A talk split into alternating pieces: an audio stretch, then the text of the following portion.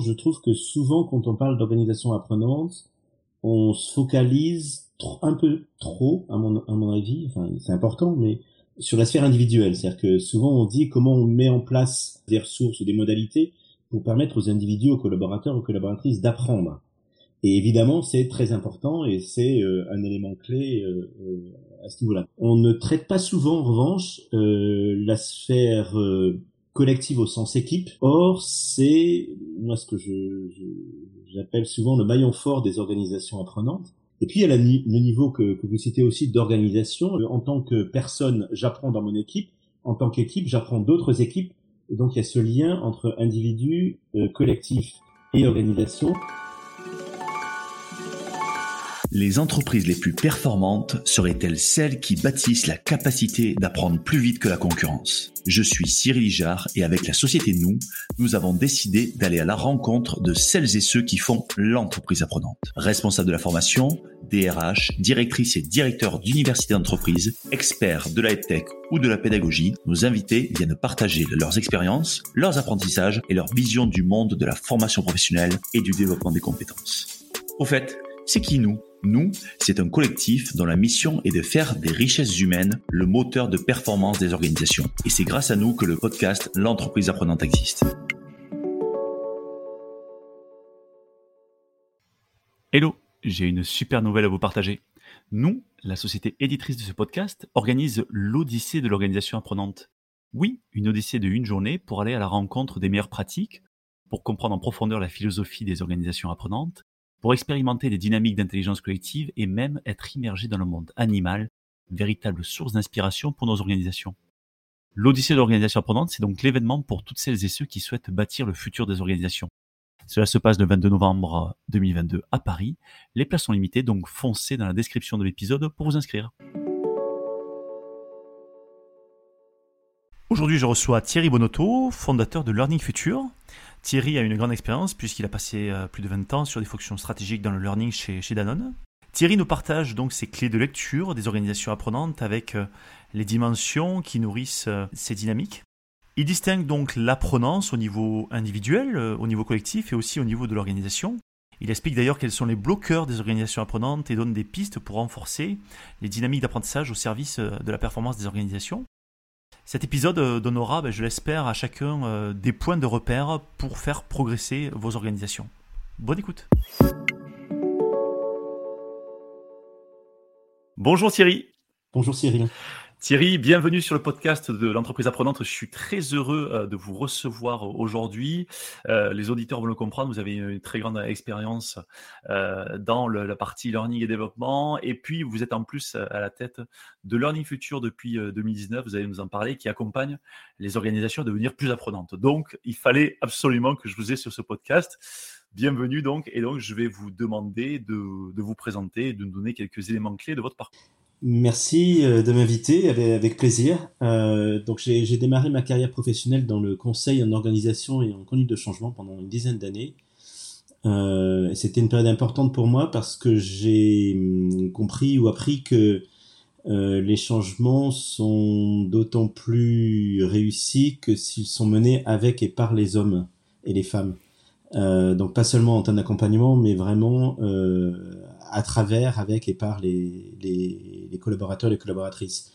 Et lorsque j'ai rejoint le groupe Danone euh, dix ans après, euh, je me suis retrouvé dans une organisation qui avait ce même motto avec et par, euh, et dans un endroit où, comme vous le savez, les ressources humaines ont en charge l'organisation et la formation, et avec une connexion entre les deux très très forte. Et ça a été pour moi une une belle opportunité pour euh, finalement travailler euh, le développement des compétences et la formation, non seulement pour développer les compétences des personnes, mais aussi ou, et en combinaison pour accompagner les transformations euh, de l'organisation. Et donc j'ai été chez Danone pendant une vingtaine d'années, dont une, une, grande moitié en, en, tant que directeur learning et développement, euh, pour justement accompagner les transformations de, de, Danone et développer les compétences des, des personnes. Et à cette occasion-là, euh, avec l'équipe Danone Academy, on a travaillé pour euh, transformer la culture formation, pour passer d'une culture très formation euh, présentielle à une culture d'apprentissage au quotidien. C'est une stratégie qu'on avait appelée One Learning a Day, un apprentissage par jour. et finalement, ça voulait dire aider Danone à progresser comme organisation apprenante, même si j'ai pas utilisé ce, terme-là en interne tellement. Euh, et ça a été une, belle aventure pendant une, dizaine d'années, euh, ce qui m'a donné envie ensuite en quittant Danone euh, il y a maintenant 4 ans et en créant, comme vous l'avez dit, Learning Future, d'aider finalement d'autres organisations à progresser comme organisation apprenante à travers cette expérience et puis également les, benchmarks et la littérature que j'avais pu, auxquels j'avais pu être exposé. Ok, donc merci pour, pour cette présentation. Alors, on va, on, va rentrer dans, dans, les relations, dans les organisations apprenantes, mais je voudrais juste qu'on revienne sur votre expérience Danone, puisque sur les dernières années, vous avez, euh, les dernières années chez Danone, vous avez, vous avez travaillé quand même, euh, vous avez été à l'œuvre sur, euh, en plus, le territoire mondial hein, de l'entreprise Danone. à l'époque, l'organisation apprenante, il y avait déjà de la littérature, mais on n'en parlait pas, c'était pas, on va dire, dans la sémantique du métier. Euh, par contre, vous avez parlé de passer de la formation aux apprentissages, et là, pour le coup, il y a, une vraie notion de précurseur. Moi, ce qui m'intéresse, c'est euh, un peu de, revenir en arrière et de savoir qu'est-ce que vous, avez mis en place à cette époque-là. Alors, euh, la, première chose que j'aimerais évoquer, c'est l'intention que l'on avait en faisant cela, puisque au-delà des, des, pratiques qu'on peut mettre en place, c'est vraiment de savoir pourquoi on le fait. et euh, j'avais eu la, chance en fait de travailler avec un certain nombre de directeurs généraux, euh, directeurs de, filiales et également quelques membres du COMEX sur euh, la contribution du learning pour Danone. Et nous avions déjà à cette époque-là, ça remonte à 2013, on s'était dit que finalement les compétences sont obsolètes assez rapidement. Alors aujourd'hui on le sait, hein, si on a un chiffre que, l'on a en tête, c'est il, y a, il y a 30 ans, euh, la durée de vie d'une compétence plutôt technique, c'était une trentaine d'années. Aujourd'hui, c'est entre 18 mois et 5 ans. Euh, et donc, on avait fait cette, euh, cette prise de conscience qui nous avait amené finalement à se dire, si l'on veut que Danone se développe et s'adapte en permanence à l'évolution du monde et aux changements qui sont de plus en plus rapides, on ne peut plus seulement se reposer sur une ou deux formations en tant que formation présentielle dans l'année, parce que ça ne suffit pas pour apprendre à la vitesse où on devrait apprendre. Et nous avons choisi ce motto qui était euh, euh, apprendre à la vitesse du changement euh, et faire en sorte finalement que les collaborateurs et les collaboratrices puissent se développer rapidement et partager rapidement leurs compétences pour justement accompagner les évolutions du groupe et l'adaptation en permanence aux enjeux qui étaient, qui étaient ceux de Danone. Donc ça, c'était le pourquoi. Et en fait, parmi les, ingrédients que l'on a mis en place, plusieurs choses. Alors, c'est une, euh, on a bien sûr euh, euh, assez rapidement travaillé sur la dimension digitale. Danone n'avait pas de learning management system à ce moment-là, donc on a travaillé sur la dimension digitale et notamment également la vidéo, puisque j'étais à l'époque avec l'équipe persuadé que la vidéo pouvait être un média important et intéressant et porteur pour le développement des compétences et notamment euh, des vidéos d'experts internes, mais aussi de collaborateurs, collaborateurs internes. Donc on avait travaillé sur des dispositifs vidéo avec nos amis de la communication pour euh, développer euh, une partie de, nouvelles, de nouveaux modes d'apprentissage, premier élément. Deuxième élément, on avait travaillé beaucoup sur euh, le réseau social interne, donc utiliser aussi le réseau ah social interne euh, pour partager les pratiques et networker. Euh, on est aussi, j'étais aussi convaincu, ça c'est pas nouveau, que la dimension sociale de l'apprentissage est, est, très importante et le partage et Denon était très très euh, euh, euh comment dire euh, porté sur le partage des, des, pratiques entre les entre les, les, différentes filiales, notamment les différentes équipes. Donc on a beaucoup utilisé le réseau social également. Puis troisièmement, on a aider euh, les collaborateurs et les managers à passer d'un mindset euh, formation à un mindset learning. Donc moi j'avais déjà utilisé le terme learning en interne et pas formation qui en français est un peu a une connotation un peu réductrice. Euh, et vous connaissez sûrement le modèle 70-20-10 euh, qui dit finalement que 10% de ce qu'on apprend c'est en formation structurée, 20% c'est avec les pairs, 110% c'est en situation de travail. Et donc on a fait un gros travail d'éducation et d'outillage euh, des collaborateurs et des collaboratrices pour essayer de passer euh, d'un modèle mental formation présentielle à euh, un modèle mental learning. Je termine par un quatrième point. L'un des facteurs clés de succès de, de, cela a été de démarrer par l'ensemble des équipes RH et Learning, puisque notamment en France, euh, on avait, alors ça monte à 2013-2014, on avait en France euh, aussi une loi qui, euh, avec tous les systèmes de reporting, nous amenait à mettre le la focale sur la formation présentielle en fait. à ce moment-là.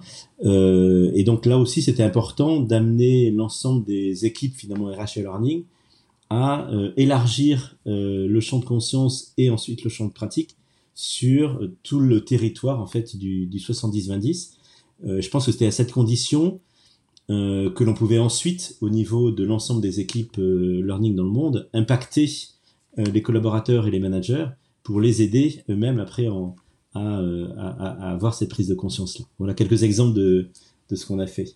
Donc effectivement, quand, on, quand on y pense, c'est a presque dix ans, et on voit que déjà, il y avait cette réflexion, en commençant par pourquoi, Start with Why, de Simon Sinek, et cette réflexion qui, euh, et c'est assez euh, joli euh, à prendre au rythme du changement quand on sait en plus que bah, finalement depuis 2013-2014 les changements ont encore accéléré hein. donc on sait que c'est un impératif qui est très très soutenu aujourd'hui pour les, équipes learning. Et ça, va nous amener d'ailleurs à, parler maintenant, euh, de parler d'analyse des organisations apprenantes.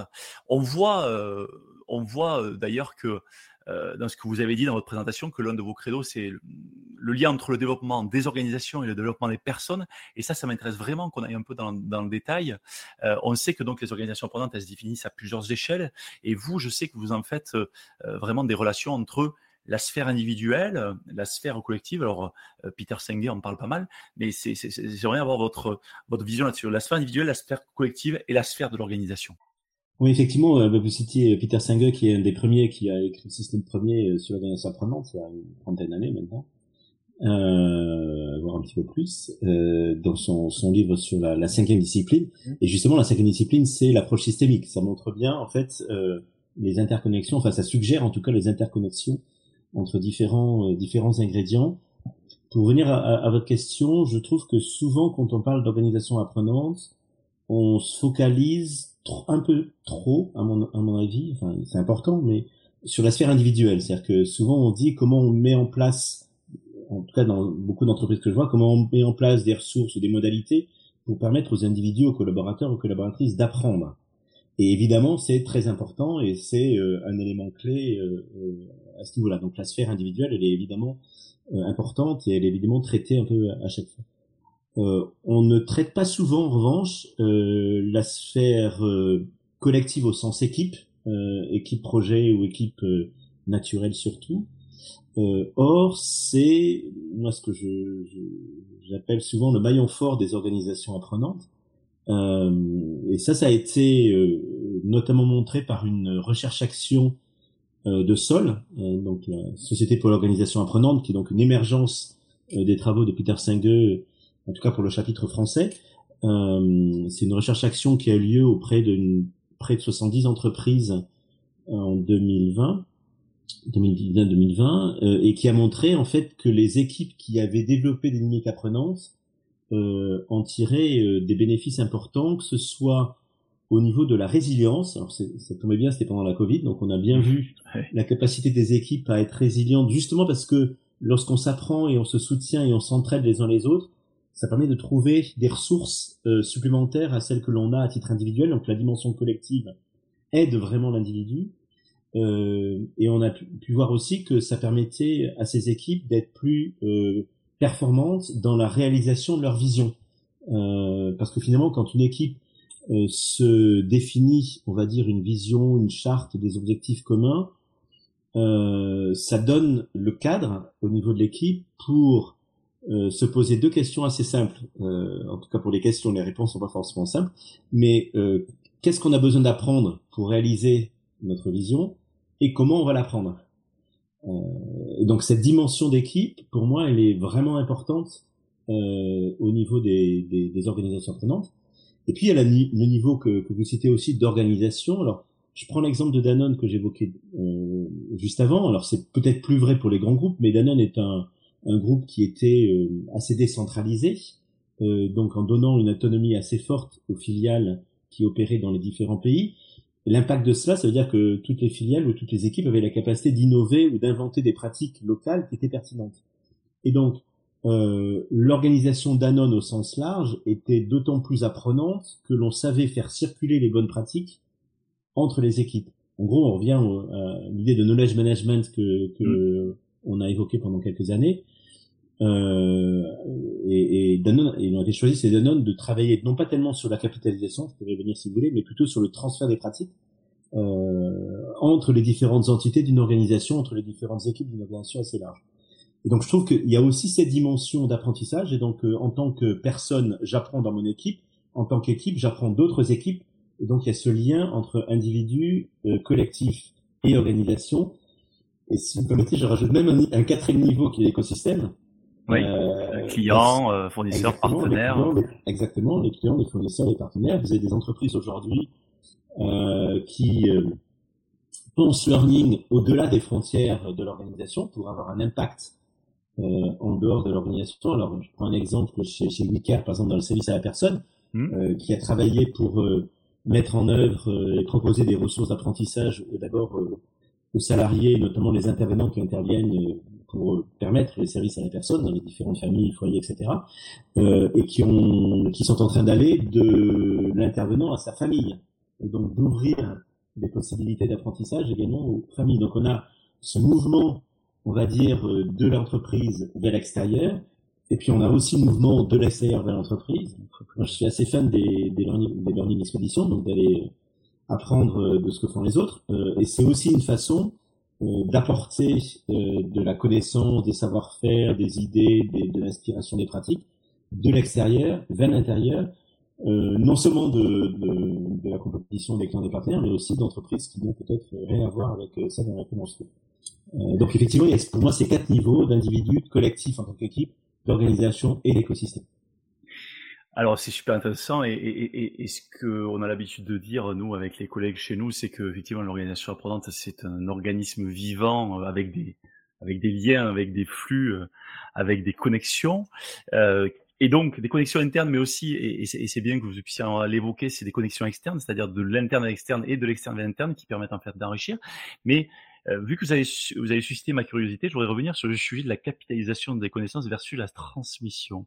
Ça m'intéresse forcément pourquoi, avant que je vous laisse la main, c'est, je pense effectivement, et ça c'est un peu ma conviction euh, empirique, que l'on on est euh, au niveau des services formation, learning et développement très focalisé sur la capitalisation, en tout cas sur le savoir, beaucoup plus que sur la transmission. Alors que finalement le savoir on sait d'une part qu'il est partout en interne et externe, et qu'en interne, on a beaucoup de savoir, mais que l'enjeu, finalement, si on devait en retenir qu'un, sur quoi je mettrais un euro, c'est ce que je dis souvent, est-ce que je le mets sur capitaliser le savoir ou le transmettre? Voilà, et j'aimerais bien avoir votre avis là-dessus.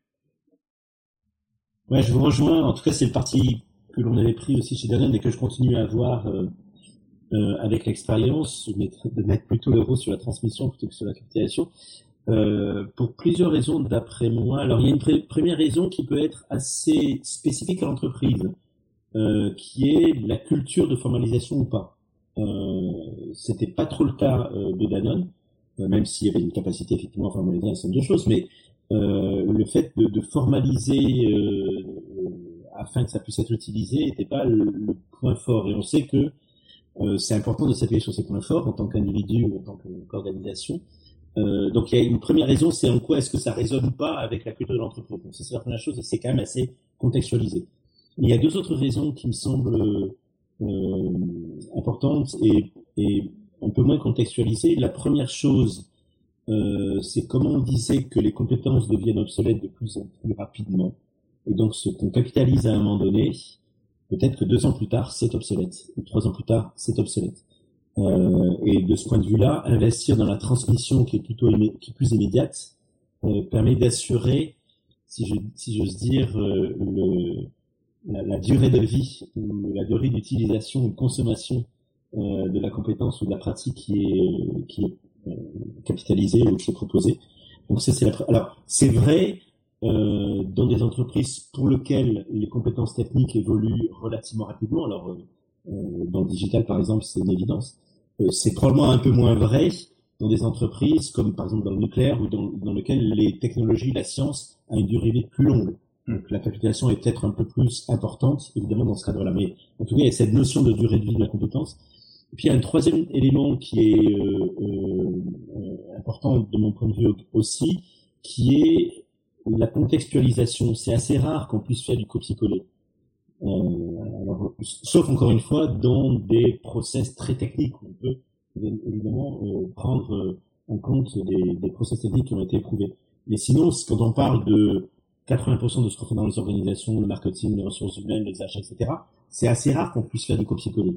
Euh, donc il y a un besoin de la part des personnes qui reçoivent la transmission ou qui pourraient se servir en capitalisation de pouvoir contextualiser dans leur contexte. Et là, pour le coup, si on est sur la transmission, ça permet euh, à la personne qui a envie d'utiliser cette pratique-là, ou l'équipe qui a envie d'utiliser cette pratique-là, d'être en interaction avec celles et ceux qui ont, euh, sont à l'origine de la transmission, comprendre pourquoi ils ont fait ce qu'ils ont fait, qu'est-ce qui est différent dans le contexte, dans les deux contextes, pour pouvoir adapter et transposer euh, dans le contexte de ceux qui reçoivent. Euh, donc chez, chez Danone, on parlait beaucoup de giver et taker. Donc euh, c'est des gens qui donnent et des gens qui prennent euh, pour effectivement transmettre et réutiliser et transposer des, des pratiques.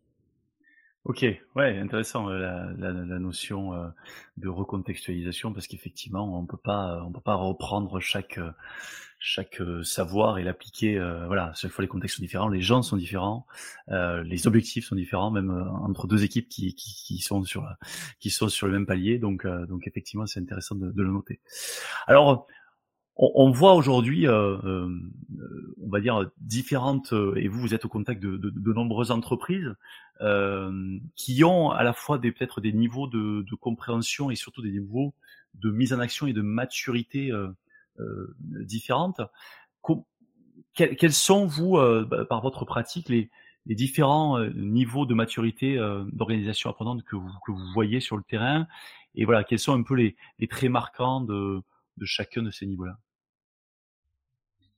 C'est une question qui est pas très très simple, euh, à vrai dire. Donc je vais vous donner mon point de vue, mais je prends des précautions d'abord parce que je, je, pense que toutes les organisations, on utilise plutôt organisation d'entreprise, parce que je pense que c'est vrai, euh, quelle que soit le, la forme, la forme de l'organisation, euh, que toutes les organisations sont déjà d'une certaine manière des organisations apprenantes et que du coup, la question est pas tellement comment devenir une organisation apprenante, mais de mon point de vue, comment progresser comme organisation apprenante. Donc, euh, dans ma pratique, j'aime bien travailler euh, pour aider les organisations à euh, diagnostiquer où on en est effectivement et savoir quel chemin on peut prendre pour progresser.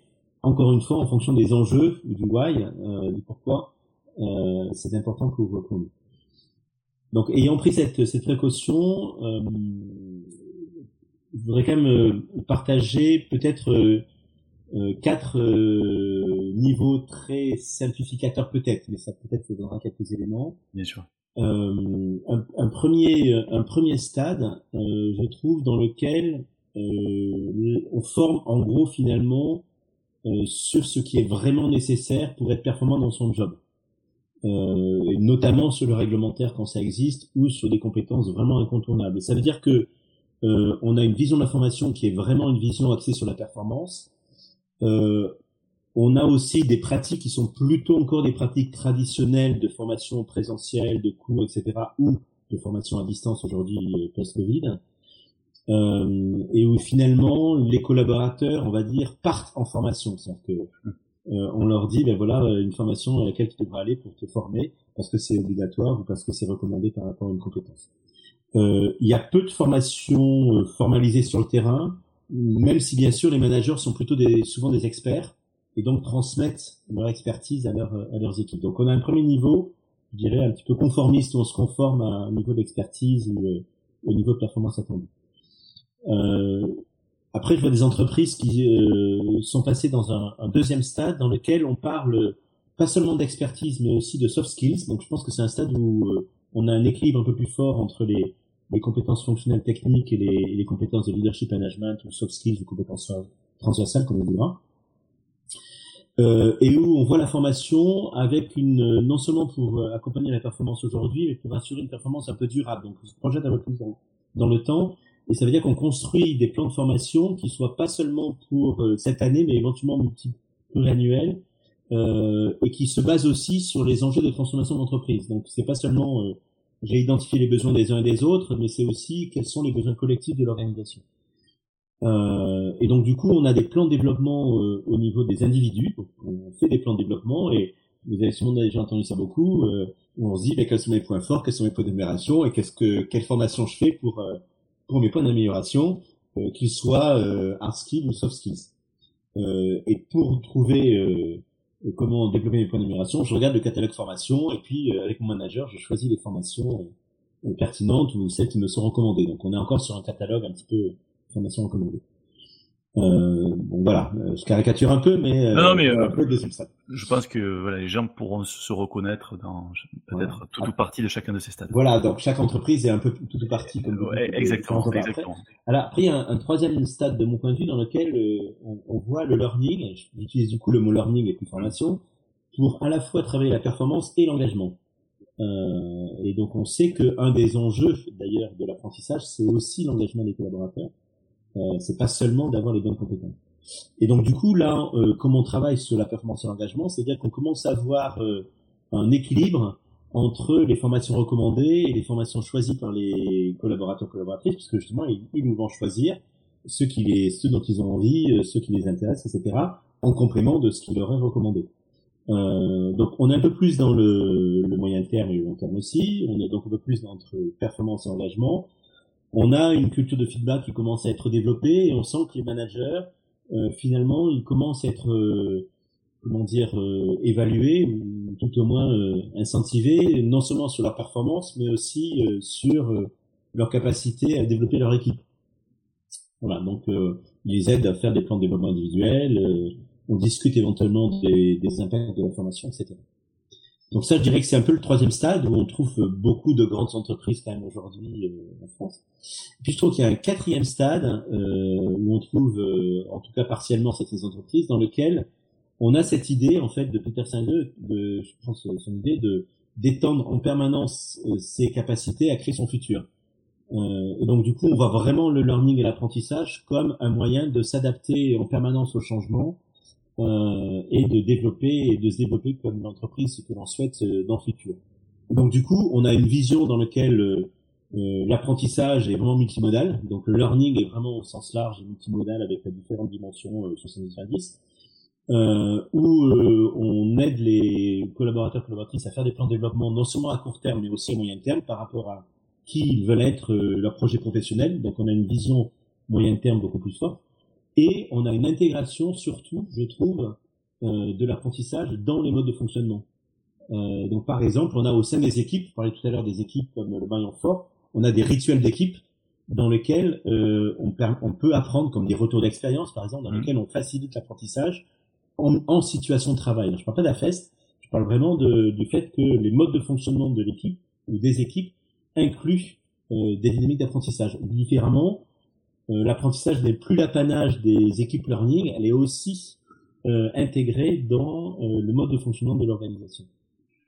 Ok. voilà un petit peu quatre ça si je voulais caricaturer, simplifier un petit peu. Simplifier, non, non, mais la, la façon de, de, voir. À mon sens et de mon expérience, puisque j'ai quand même la chance d'interagir avec pas mal d'entreprises, effectivement, je, je ressens bien ce que vous dites et, et ce dernier stade où on passe finalement de du stade 1 où on va maîtriser l'offre de formation à facilitateur des apprentissages. Donc, euh, ça suppose aussi un lâcher prise, hein, ça suppose un certain nombre de choses. Et, et ma prochaine question, bah, éclairée par ces quatre stades, c'est un peu la question que se pose. Et j'étais encore hier avec euh, avec des responsables formation, euh, avec plusieurs responsables formation. La question qui se pose, c'est aujourd'hui globalement, le sujet d'organisation prenante commence à à être diffusé en termes de prise de conscience au niveau euh, des services de formation, learning et développement. Euh, on sent qu'il y a des initiatives qui veulent être portées. On sent qu'il y a aussi des freins qui sont les moyens, qui sont le temps, qui sont tout ça. Comment en fait euh, on accompagne ces évolutions? Comment on passe d'un stade à l'autre? Et comment ouais, mettre en place ces dynamiques apprenantes? Et comment finalement vous le faites chez Learning Future? Et, c'est quoi les bonnes pratiques que vous constatez chez, chez vos clients? Mmh. Alors, je peux parler euh, de la pratique euh, que l'on a chez Learning effectivement, puisqu'on en a l'occasion, euh, avec quelques exemples, pour reprendre l'idée de d'approche systémique qu'on évoquait tout à l'heure en, parlant de Peter Singer, il me semble que dans mon expérience de Danone et également de mission avec d'autres entreprises depuis dans le conseil et également à travers la littérature, il y a quatre dimensions que je trouve intéressantes à regarder un petit peu à 360 degrés, justement, en vision systémique, pour tenter d'identifier les leviers à potentiel pour progresser. Comme je l'ai dit tout à l'heure, l'idée c'est pour moi de se dire quel est notre niveau de maturité au sens quels sont nos points forts et nos leviers à potentiel pour progresser comme, organisation prenante et quels sont les deux ou trois leviers que l'on va activer pour progresser. Donc, euh, si vous voulez, je prends rapidement ces quatre, ces quatre mmh. dimensions avec un ou deux exemples. La première dimension, euh, pour moi, c'est la vision. Euh, on l'évoquait, j'ai évoqué au sujet de la vision d'équipe euh, tout à l'heure. Euh, c'est une des disciplines que propose Peter Singer dans son, dans son livre sur les organisations prenantes. un exemple assez fort et assez symbolique aussi, de ce point de vue-là, c'est par exemple celui de Microsoft où le, président Satya Nadella, quand il a travaillé et engagé la transformation de Microsoft, a eu cette, euh, cette phrase qu'on entend de temps en temps, de, de passer de, de, de, collaborateurs qui savent tout à des collaborateurs qui apprennent tout. Euh, from know-it-alls to learn-it-alls. Euh, et donc c'est le fait de se dire dans la vision que l'apprentissage et le learning est extrêmement important dans la transformation et la performance future de la société. Euh, donc voilà, donc la première dimension, c'est vraiment la vision. Est-ce qu'on a des visions euh, euh, que l'on développe dans l'organisation, au niveau des équipes, au niveau de l'organisation, mais aussi quelle est la vision que l'on a du learning? En gros, à quoi ça sert l'apprentissage Est-ce que ça ne sert que à la performance, comme j'évoquais dans le stade 1, ou est-ce que ça sert à apprendre à la vitesse du changement, comme on a tenté de le, réaliser euh, pour Danone? Donc, première chose, c'est la vision. la deuxième chose, c'est la culture. Euh, pas seulement la culture learning, mais la culture de l'organisation. Je reprends cet exemple de Microsoft. Euh, la, euh, un des articles que j'ai lu sur ce sujet montre que euh, un des rituels d'équipe euh, dans les réunions de, qui, sont, qui sont opérées dans ces sociétés, c'est le fait de dire à la fin de la réunion, est-ce que l'on a activé notre grosse mindset dans la réunion là? Le grosse mindset, c'est quelque chose qui a été vraiment publicisé, si j'ose dire, par par Satya Nadella, euh, et donc était un des éléments clés euh, sur le développement et la culture learning de Microsoft dans les dernières années. Et donc ce rituel d'équipe disant à la fin de chaque réunion importante, est-ce qu'on a bien utilisé notre mentalité de croissance, c'est-à-dire notre capacité à, à être curieux, euh, à apprendre des uns des autres, à se remettre en question, etc. Est-ce qu'on l'a bien utilisé dans, la, dans, dans, notre réunion? Donc ça c'est un élément euh, de culture, finalement un rituel. Mm-hmm. Moi je crois beaucoup au rituel pour créer de la culture. Euh, pour euh, justement contribuer à l'horizon prenante. Un autre exemple de culture, c'est effectivement dans quelle mesure la culture de feedback ou de coaching est développée dans l'organisation. Euh, on sait qu'on apprend beaucoup des erreurs du feedback positif et constructif, euh, du coaching de son manager. C'est une des, je crois, top 3, top 4 modalités d'apprentissage quand on pose la question euh, à, à, des personnes. Donc le fait que cette culture-là de feedback de coaching soit bien intégrée soit positive, soit utile, soit à valeur ajoutée, va travailler la culture d'apprentissage. Euh, donc deuxième dimension pour moi, c'est la culture. Troisième dimension, c'est évidemment euh, les pratiques learning.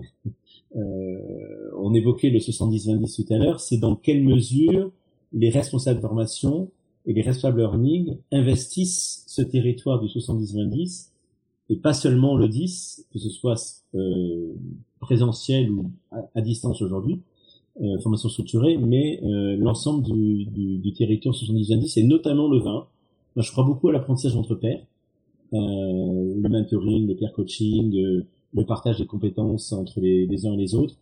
Euh, Google a une belle pratique depuis longtemps qui s'appelle Googler to Googler, où chaque employés et euh, inviter et, même inciter et même aider à partager euh, une partie de son expérience ou de son expertise aux autres.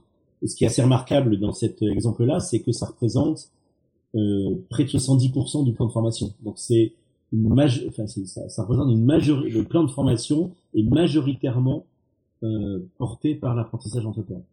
Donc cette dimension donc de pratique qui est learning qui est importante. Et puis enfin, la quatrième dimension que j'aime bien regarder, que je citais dans les dans les stades, c'est la dimension organisationnelle et managériale, c'est-à-dire en quoi est-ce que les pratiques organisationnelles de travail intègrent des pratiques d'apprentissage. Donc par exemple, euh, les retours d'expérience, euh, comme, comme je l'évoquais, le fait de dire euh, euh, se remet ensemble et on, on regarde un projet que l'on a mené dans l'équipe, qu'est-ce qui a marché, qu'est-ce qui n'a pas marché, qu'est-ce qu'on en apprend et surtout qu'est-ce qu'on va faire différent bah, de ce qu'on apprend. mais il peut y avoir d'autres d'autres exemples de pratiques, par exemple lorsque l'un de nous, en tant que membre de l'équipe, assiste à une conférence ou par en formation, est-ce qu'on prend du temps dans l'équipe pour avoir un retour de deux ou trois leçons d'apprentissage qu'est-ce que, comment on peut s'insérer dans l'équipe, par exemple. Euh, voilà. Donc pour moi, c'est les quatre dimensions qui sont intéressantes à regarder la vision, la culture, les pratiques d'apprentissage et les modes de fonctionnement, euh, qui permettent ensuite, en fonction de ça, d'identifier quel levier à potentiel on peut utiliser pour progresser. Si je, je, je rajoute une dernière chose, je pense pas qu'il faille travailler sur trop de choses à la fois. Euh, less is more, comme disaient les Anglais. Donc, je pense que c'est plutôt une question de dire c'est pas grave si on n'a pas la vision de Satya Nadella euh, systématiquement dans notre PDG, c'est pas grave. Euh, on peut y arriver petit à petit, mais c'est par rapport à ces différents ingrédients, quels sont ceux sur lesquels on peut, euh, comment dire, agir de façon à, progresser? C'est bien ce que vous dites et c'est très important, il me semble, ce que vous dites effectivement, parce que nous, on travaille aussi sur ces sujets avec avec six dimensions et qui se, qui se recoupent. Et là, le cadran que vous proposez, euh, voilà, déjà, ça permet à chacun de se dire, voilà, sur les quatre, de manière euh, rien qu'empirique, comment je me situe, et notamment ce cadran de la vision qui est finalement, qui n'incombe pas qu'aux, responsables et qu'aux équipes learning et développement, qui est, qui est souvent euh, euh, un peu euh, espèce de, plafond de plafond de verre qu'il faut aller qu'il faut aller casser et, ce que j'aime bien dans ce que vous dites, c'est OK, on, a aujourd'hui, par exemple, un CODIR, une gouvernance générale qui euh, n'a pas encore la croyance que nous on a. À nous, finalement, de montrer par d'autres euh, items sur le terrain, sur la partie culturelle, sur la partie euh, learning, que ça fonctionne et que ça, produit des choses afin d'arriver ensuite à les convaincre et qu'ils deviennent des, finalement les avocats finalement de, l'organisation apprenante. C'est ça, ça l'idée. Et, je trouve intéressant finalement de, de, voilà, de, d'aussi de, faire passer ce message en disant euh, aux, gens du métier, vous pouvez y arriver euh, pas à pas, euh, sans aller ouvrir tous les chantiers, parce qu'effectivement c'est la meilleure façon de, euh, de se planter et surtout euh, d'échouer avant même d'avoir démarré. Mmh, euh, c'est pour ça que je parle de, de cadran. En fait, j'appelle ce, cette dans mon approche, je, je, pour le, le, rappeler, la boussole euh, avec les quatre, euh, les quatre ah, axes directionnels. Euh, je, je, je, le redis parce que pour moi c'est assez symbolique du fait de dire de trouver le bon chemin pour, pour nous en tant qu'organisation. Je pense que les chemins sont différents pour toutes les organisations et euh, cette idée d'approche sur les quatre dimensions permet d'avoir, en tout cas dans l'intention, une boussole euh, pour les directions learning par exemple, de façon à se dire, ben, voilà, comment je vais me m'orienter, euh, sur quel chemin je vais m'orienter pour, pour progresser. Ok, ouais, non, c'est très euh, effectivement, et c'est bien aussi de faciliter dans l'esprit des gens avec euh, avec euh, voilà à la fois une boussole, ça permet aussi aux gens de se représenter plus facilement les choses.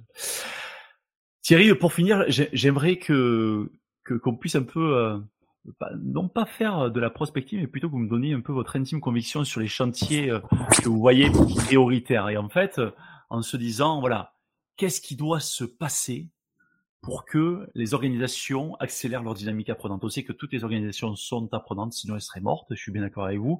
Mais qu'est-ce qui doit se passer dans les mois et, années à venir pour que des organisations qui sont euh, voilà plus petites, des ETI, euh, des grands, des grands groupes, euh, accélèrent leur dynamique apprenante? Alors c'est une question sur laquelle, à laquelle probablement chaque organisation pourrait répondre différemment.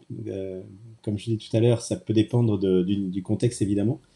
Euh, toutefois, je fais peut-être trois suggestions euh, de, que par rapport à ce que je vois assez régulièrement.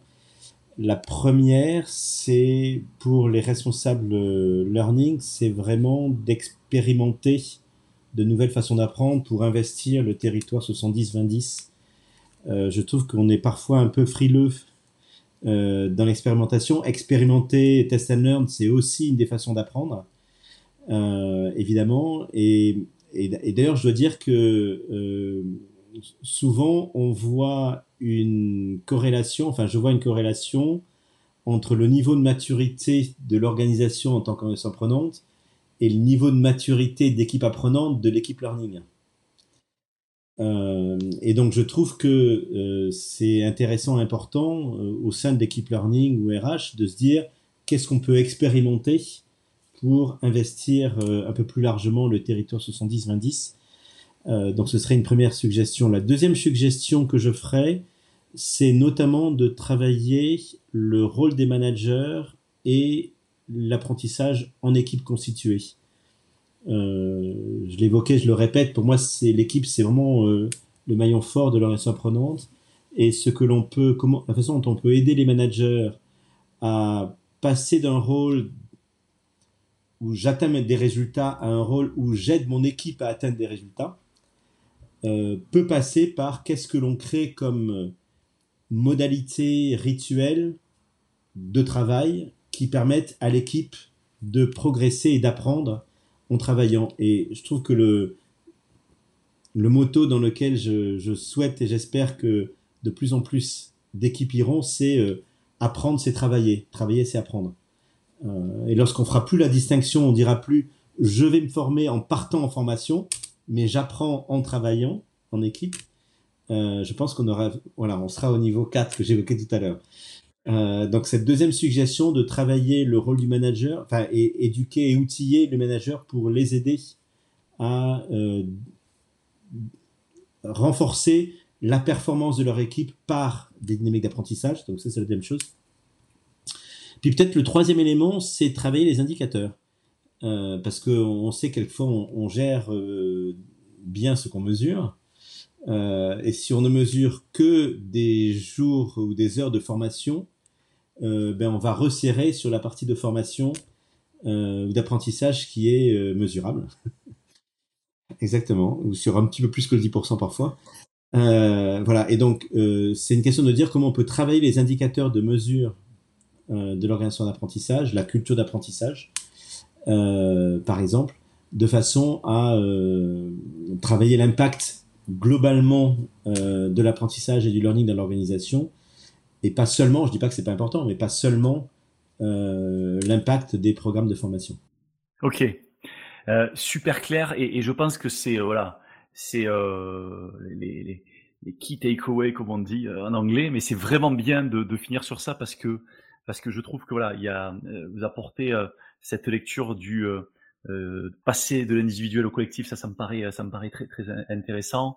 Le sujet des KPI, il est vraiment intéressant parce que ça nous permet, sur les indicateurs, finalement, de se dire, est-ce qu'on est sur les bons indicateurs? Est-ce qu'il ne faut pas qu'on crée de nouveaux indicateurs? Est-ce que, euh, voilà, et, je pense que ça, c'est très important. Dans, cette posture de learning, on peut pas, euh, il y a des choses qui nous échappent, mais on peut mettre des indicateurs qui nous permettent de voir globalement si la culture de l'apprentissage, si les, si les pratiques d'apprentissage se diffusent bien en, en en interne et ça ça me paraît euh, ça me paraît être quand même un des, éléments qui sont euh, qui sont euh, qui sont intéressants. Et puis le dernier je, vous l'avais cité en premier mais finalement être son propre laboratoire et ça ça me paraît être fondamental. Si on veut pour reprendre une sémantique, euh, euh sémantique euh, de prosélytisme, c'est si on veut prêcher la bonne parole euh, à son organisation, autant soi-même être totalement à la fois convaincu et, à la fois avoir expérimenté les choses.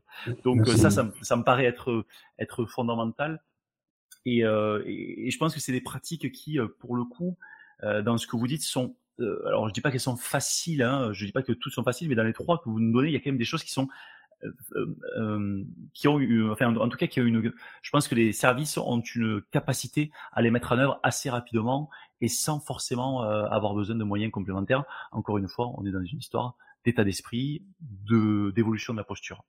Donc Thierry, merci pour pour tout ça parce que vraiment, je pense que voilà votre lecture, votre expérience des, des des, des, organisations et de comment vous voulez euh, vous les accompagner, la vision que vous apportez avec Learning Future. Je pense que ça va être très utile aussi euh, pour que les gens puissent voir, euh, en tout cas, s'auto-diagnostiquer où ils en sont, pour qu'ils puissent aller prendre un certain nombre de voilà de d'éléments à aller, à aller capturer pour qu'ils puissent l'intégrer dans leur contexte. Hein. On, parle bien de contexte et comment je peux l'intégrer dans mon contexte et l'adapter. Mais en tout cas, je pense que c'est, ça sera très utile euh, aux auditeurs euh, d'avoir eu ce, euh, votre témoignage. Merci beaucoup Thierry. Merci beaucoup Cyril, c'était un plaisir d'échanger avec vous. À bientôt. À bientôt, au revoir.